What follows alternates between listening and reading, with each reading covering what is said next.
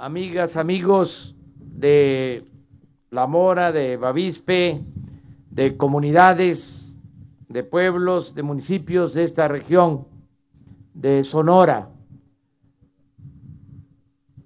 Me complace estar aquí con ustedes para solidarizarme con los familiares de las mujeres, de los niños que perdieron la vida en esta tragedia lamentable del año pasado.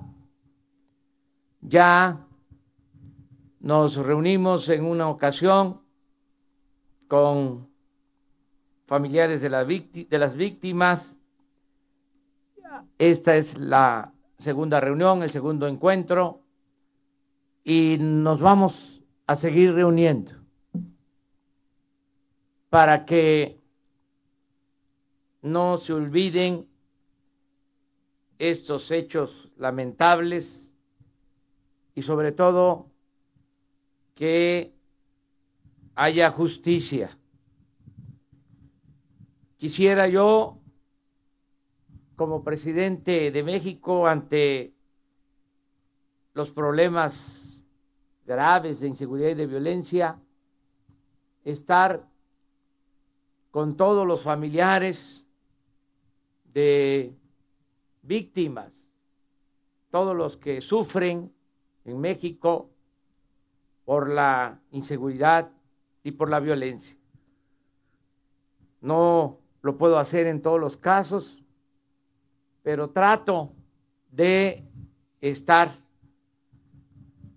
lo más que puedo con familiares de víctimas.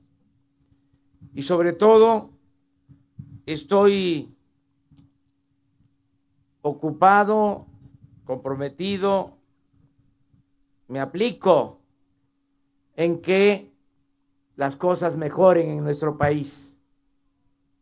No de palabras, sino de hechos. No con palabras, sino con hechos. Estamos buscando la reconciliación, la paz en México, que es fundamental sin la tranquilidad, sin la paz, no se puede vivir.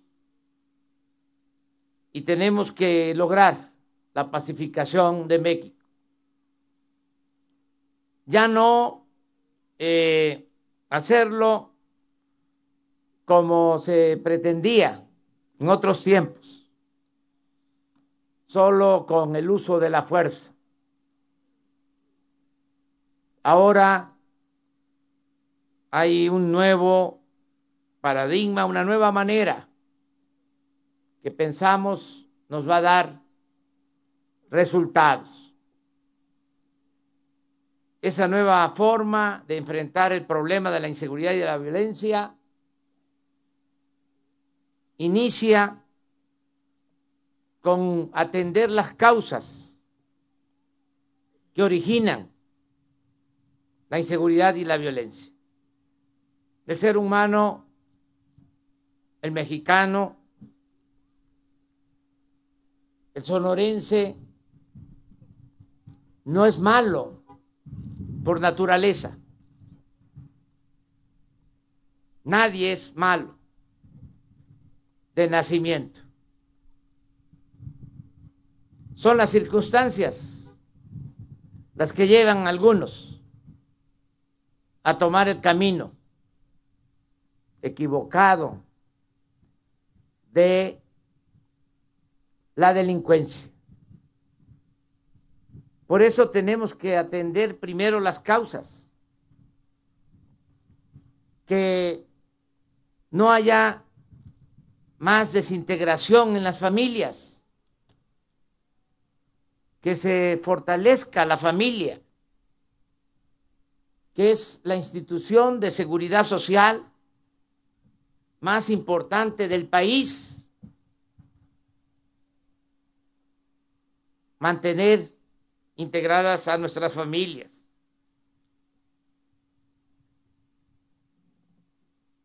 Fortalecer los valores culturales, morales, espirituales, que no se piense que la felicidad es acumular riquezas, bienes materiales, tener fama, el lujo barato, la ropa de marca, las trocas, las alhajas, todo eso que es efímero, que se reafirme la idea, el criterio de que solo siendo buenos podemos ser felices. Y que la felicidad verdadera es estar bien con uno mismo, estar bien con nuestra conciencia y estar bien con el prójimo. No seguir fomentando la codicia, el individualismo, el triunfar a toda costa, sin escrúpulos morales de ninguna índole. Nosotros tenemos, los mexicanos, muchos valores. Hay en nuestro pueblo una gran reserva de valores. No se han perdido esos valores. No ha podido la mancha negra de la codicia, de lo material, del individualismo, eclipsar esos valores que se tienen en las comunidades, en los pueblos, en las familias de México y que nos sirven y que son fundamentales en estos tiempos para la regeneración de la vida pública de nuestro país.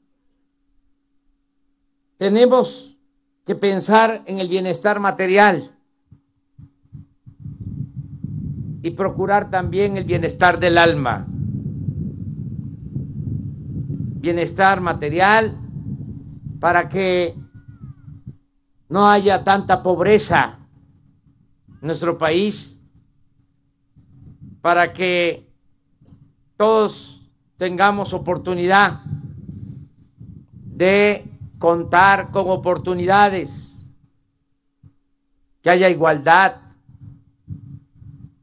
que se apoye a los campesinos, a los indígenas, como se está haciendo que se impulsen las actividades productivas, que haya empleo, que mejore el salario, que se atienda a los jóvenes, que no se les dé la espalda, que nunca más se vuelva solo acuñar la frase chistosa, pero discriminatoria de que los jóvenes son ninis, que ni estudian ni trabajan, cuando no se hacía nada por ellos. Solo etiquetarlos de esa manera. Hay que darle a los jóvenes oportunidades para el estudio, para el trabajo, como se está haciendo, becas. Y trabajo como aprendices. En talleres, en empresas, en actividades productivas, para que no los enganchen los delincuentes y no se los lleven. Tenemos que abrazar a los jóvenes, jalar a los jóvenes. Si les damos la espalda, pues van a tener las bandas de delincuentes siempre una gran reserva. un ejército de reserva de jóvenes sin esperanza y dispuestos a tomar el camino de las conductas antisociales. Por eso tenemos que competir en ese terreno, atraer a los jóvenes, para decirlo con una metáfora, quitarle el agua al pez, que ya no haya jóvenes que quieran ser sicarios. Sí los atendemos, sí les damos opciones, sí les damos alternativas. Esta es la nueva concepción que se está llevando a la práctica. Desde luego, no solo es atender las causas, es también que no haya corrupción, el gobierno dé el ejemplo de honestidad, de integridad. Es también muy importante para serenar el país el que no haya contubernio entre autoridades y delincuencia, donde domina la delincuencia, no hay esperanza. Donde manda la delincuencia, donde pueden haber presidentes municipales, gobernadores, a veces presidentes de la República, como monigotes, como títeres, porque las decisiones las toman los jefes de la delincuencia. Eso se tiene que evitar. Pintar la raya, definir con mucha claridad la frontera entre autoridad y delincuencia. Si hay contubernio, si hay asociación delictuosa, no se avanza. Por eso yo tengo mucha confianza que con esta nueva política vamos a serenar al país. En este caso se iniciaron las investigaciones, se actuó desde los primeros días hay información que no podemos revelar por el debido proceso que se sigue en estos casos, pero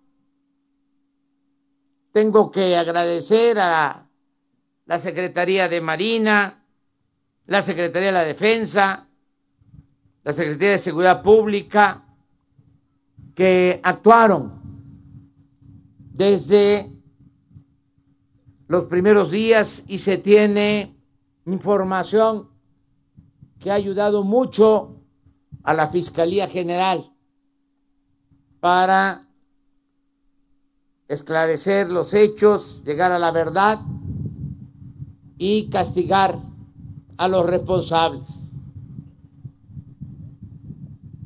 Se está avanzando y va a haber justicia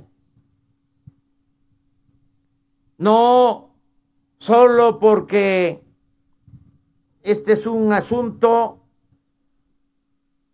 que afectó a familias mexicanas y estadounidenses, o porque se dio aquí en la frontera. Es una convicción nuestra hacer valer la justicia en todos lados la fraternidad universal. Vamos a seguir haciendo el trabajo de investigación, ayudando a la Fiscalía, que es independiente, que es autónoma, para llegar a la verdad que no haya impunidad y se castigue a los responsables. Ese es un compromiso que tenemos. Y vamos a estar informando a los familiares periódicamente. Nos vamos a estar reuniendo. Yo les comento a ustedes que me estoy reuniendo cada dos meses con los papás, las mamás de los jóvenes desaparecidos de la normal de Ayotzinapa. Y estamos constantemente informándoles de las investigaciones.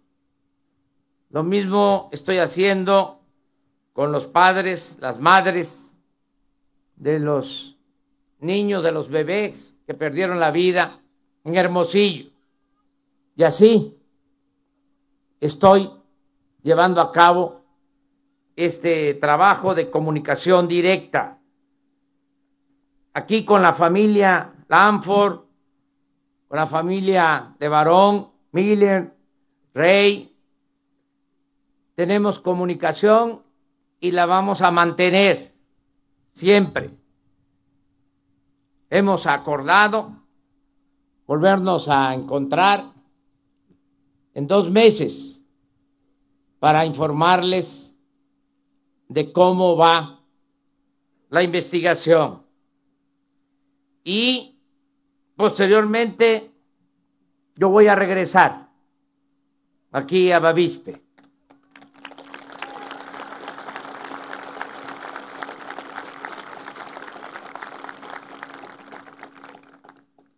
Vamos a regresar porque se ha hecho un planteamiento en Bavispe y hay un acuerdo general de autoridades, presidente municipal, de la gobernadora de Sonora, eh, que hagamos eh, algo especial aquí en La Mora en Bavispe. Desde luego, lo primero, la justicia. Lo primero, que se castigue a los responsables, que no haya impunidad, que sea un ejemplo de que el que comete un delito es castigado. Primero eso. Segundo, que podamos hacer como un monumento. Aquí, donde sucedieron estos hechos lamentables y dolorosos. En reconocimiento, en memoria de las víctimas, de las mujeres y de los niños. Tercero, que le hagamos también un reconocimiento especial a los que desde los primeros momentos, a pesar del peligro, decidieron ir al rescate de las víctimas, familiares y también, por ejemplo, el doctor de Bavispe, entre otros.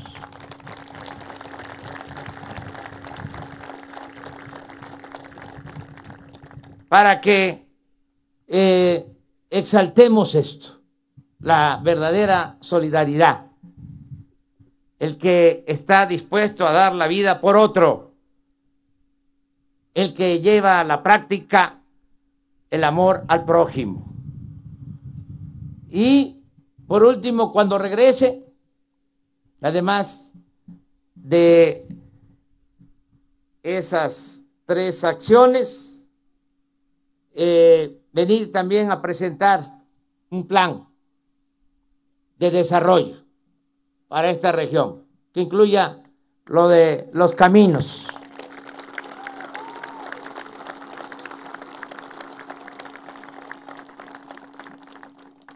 Nos vamos a volver a encontrar yo pienso que en cuatro o seis meses, a más tardar, que voy a regresar. Eh, entre tanto, en dos meses, otro informe, pero este, a ver si lo eh, llevamos a cabo, si este encuentro lo llevamos a cabo en Hermosillo o en la Ciudad de México, en una comisión con la familia. Y ya luego vendría yo, cuatro o seis meses a más tardar, de nuevo aquí, a para presentar un plan general. No puedo hablar más tiempo, tengo muchas cosas que decirles, no me puedo tardar mucho porque yo no puedo eh, usar avión o helicóptero. Yo me traslado por tierra. Me vine de Agua Prieta para acá tres horas. Y celebro hacerlo así, porque imagínense si vengo en helicóptero a La Mora, a Bavispe, ¿cuándo me voy a dar cuenta de cómo está el camino?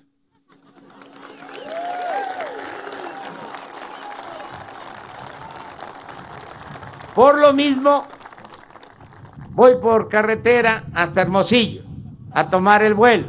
Y ya no puedo tardarme más, no me van a esperar. Este, y no quiero que me den aventón. Los únicos que tienen posibilidad de usar aviones y helicópteros son los integrantes, miembros eh, oficiales de las eh, fuerzas del orden en nuestro país. Es decir, los únicos que pueden utilizar aviones, helicópteros, son los integrantes del ejército, de la marina y de la seguridad pública, porque tenemos el compromiso que ellos tienen que llegar siempre primero, que no les puedo ganar yo. Ante cualquier circunstancia, ellos tienen que estar antes que yo. Es decir, ellos van por delante. Entonces son los únicos que tienen la autorización y no quiero que me den aventón. Me voy mejor por carretera. Muchísimas gracias.